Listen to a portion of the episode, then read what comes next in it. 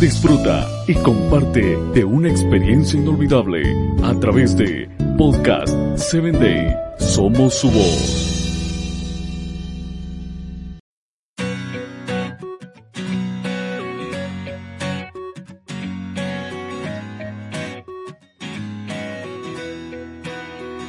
Hola, soy Sarita. Bienvenido a Encuentro con Jesús. Comenzamos. A veces cuando escuchamos a las personas hablar sobre cómo ven a Dios, podemos sentir que esta persona tenía todo a su favor. Así que, por supuesto, se siente como que Dios está cerca de ellos o que Dios los ama o que Dios los cuidará.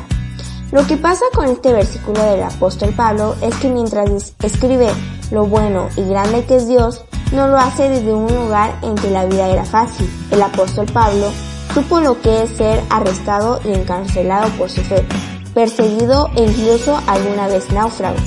Pablo no tuvo una vida fácil, experimentó injusticias en todo momento, pero eso nunca lo llevó a dudar de la bondad o la presencia de Dios en medio de todo eso. Si Pablo pudo enfrentar todas las injusticias que sufrió y continúa diciendo con confianza que Dios cuidará de nosotros sin importar lo que estemos enfrentando, entonces podemos confiar en su palabra. Hoy, recuerda que Dios no se dio por vencido con Pablo y no se dará por vencido con nosotros. Él está presente con nosotros en todas las cosas. Te invito a que compartas mi audio. Con amor, tu amiga Sarita.